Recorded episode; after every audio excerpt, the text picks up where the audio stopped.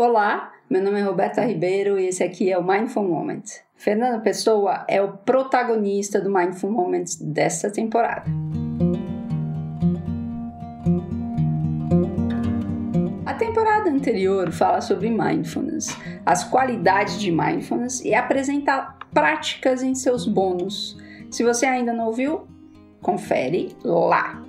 Momento de gratidão para você que acompanha e curte o Mindful Moment e a expressão de carinho que recebo pelo Mindful Moment fazer diferença em sua vida. Muito obrigada. Se você ainda não me segue no seu player favorito, dá um clique lá e ajude a tornar relevante a poesia na prosa da vida. Se você ainda não participou do Mindful Moment no Parque Alfredo Volpe na cidade de São Paulo, veja o que rolou em alguns fragmentos lá no Insta berta.ribeiro. Bom, eu acabei de voltar de uma imersão em uma jornada de excelência em serviços, na companhia mais foda em serviços desse planeta. Sabe qual é? A Disney. E já estou trabalhando com esse know-how no evento do Mindful Eating que será entregue no final do ano. Para não perder, fica ligado lá no Insta, berta.ribeiro.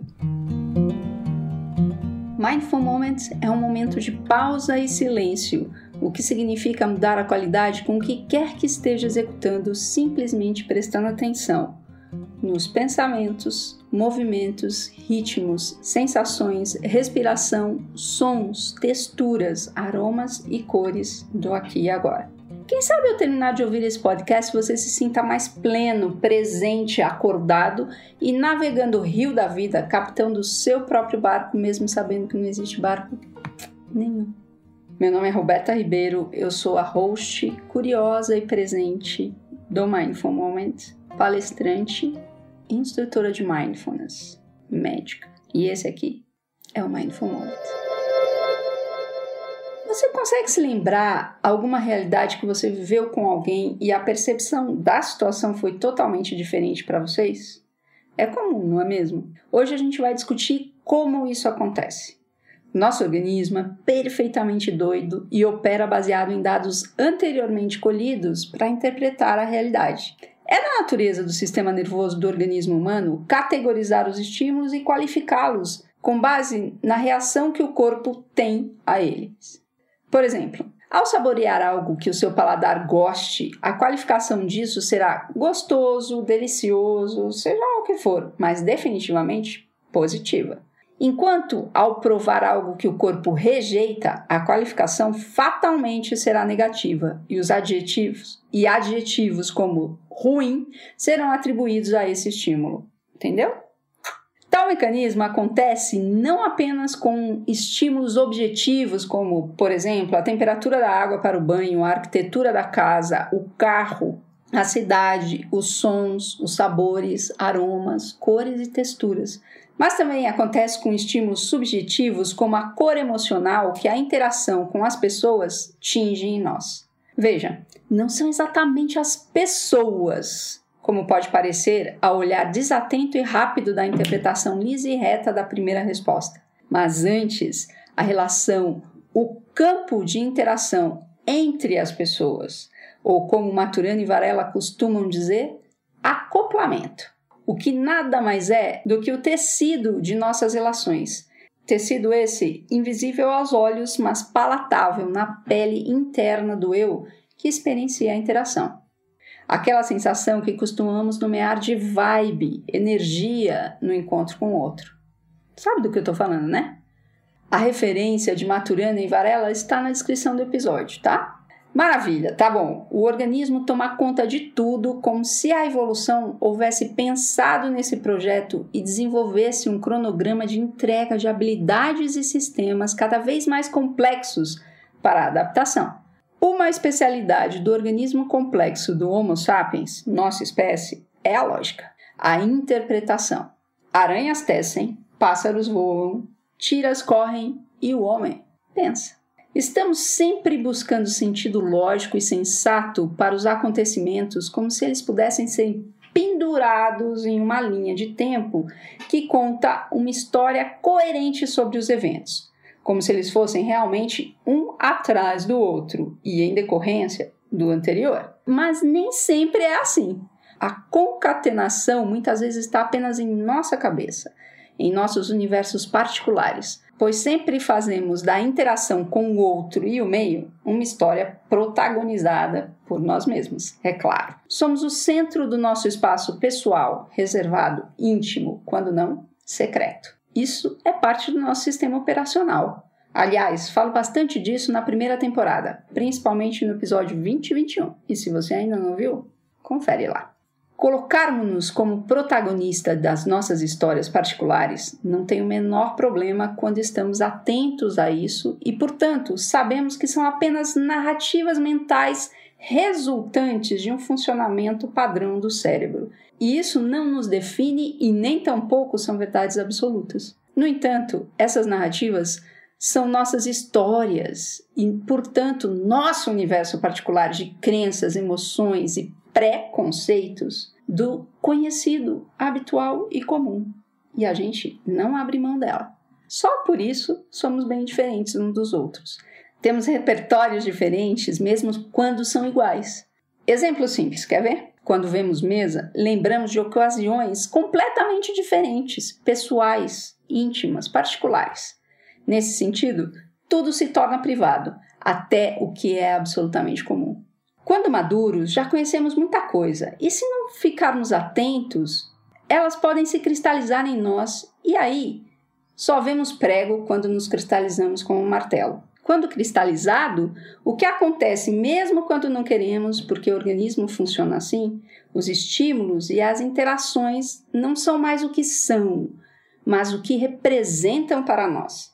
Independente do estímulo, sentimos a ideia que temos dele e não ele mesmo.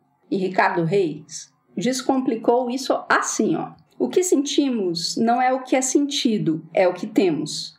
Claro, o inverno triste, como a sorte o acolhamos. Haja inverno na terra, não na mente. Vamos praticar? E mais uma vez, você não precisa mudar nada para praticar só precisa colocar a sua atenção no que está acontecendo aqui e agora através dos seus sentidos. Então, permita que você perceba os sons do ambiente. Os sons de longe, de perto, os sons de dentro. E perceba a rápida categorização da mente ao escutar o carro, a criança, o som da cidade, o pássaro, seja lá o que for. Ela já reconhece, categoriza, nomeia.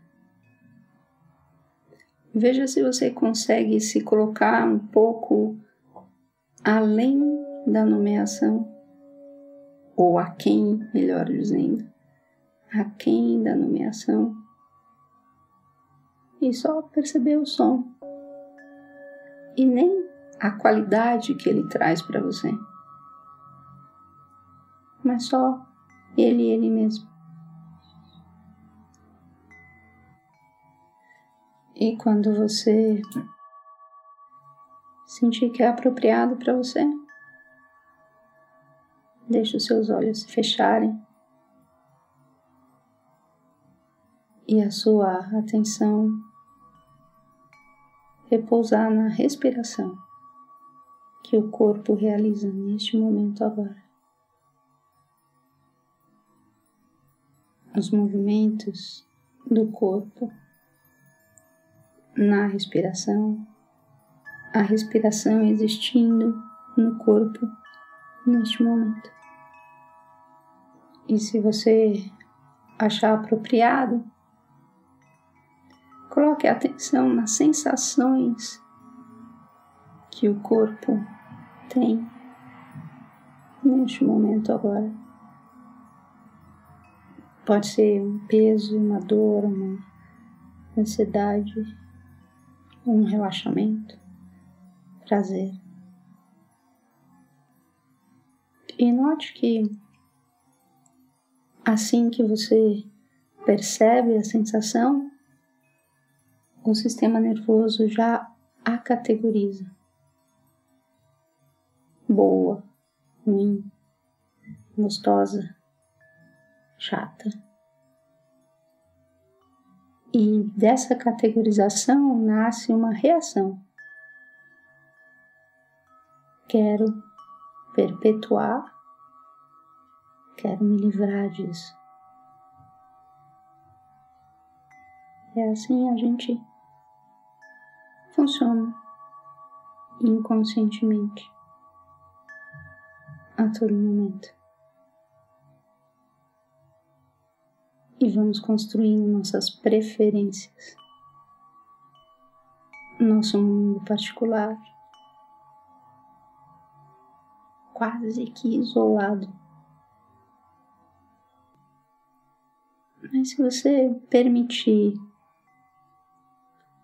que a atenção permaneça na sensação e não nas histórias e preferências que a mente traz, ou tinge, recorda,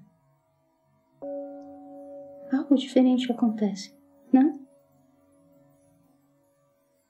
Mas não procure, não espere, não queira chegar a lugar nenhum, mas estar aqui e agora. Nada para acontecer, nada para alcançar, nem mesmo relaxamento, ou ampliação, ou bem-estar, seja lá qual for a expectativa. Não imponha a expectativa à experiência. Permaneça quieto em silêncio, percebendo, distinguindo, deixando-se sofrer os contatos dos estímulos, dos sons, das emoções, dos pensamentos, dos aromas dos pontos de apoio do corpo. E em alguns segundos vamos fazer a transição desse estado de atenção focada para a atenção de conduzir o seu dia, noite, tarde, madrugada, seja lá o que tiver aí à sua frente. E quem sabe você possa permanecer em silêncio observando a sua agenda se desenrolar no seu dia. Com atenção, cuidado e gentileza com você mesmo. Muito obrigada por sua prática, por sua presença. E se você gostou, compartilhe. Se conhece alguém que pode ser beneficiado com o podcast, indique. E se quiser falar comigo, segue o meu WhatsApp 11 998 924510 ou meu e-mail se você preferir d de dado r de roberta ponto ribeiro arroba mediintegral.com.br Fala comigo Compartilhe suas impressões, me ajude a melhorar o podcast, porque ele só existe para você. E se tiver alguma dúvida, me pergunta, eu costumo responder. E o link do poema de Ricardo Reis, O que sentimos não é o que é sentido, está na descrição do episódio. Até a próxima semana e que sejamos todos plenos. Muito obrigada. Tchau, tchau.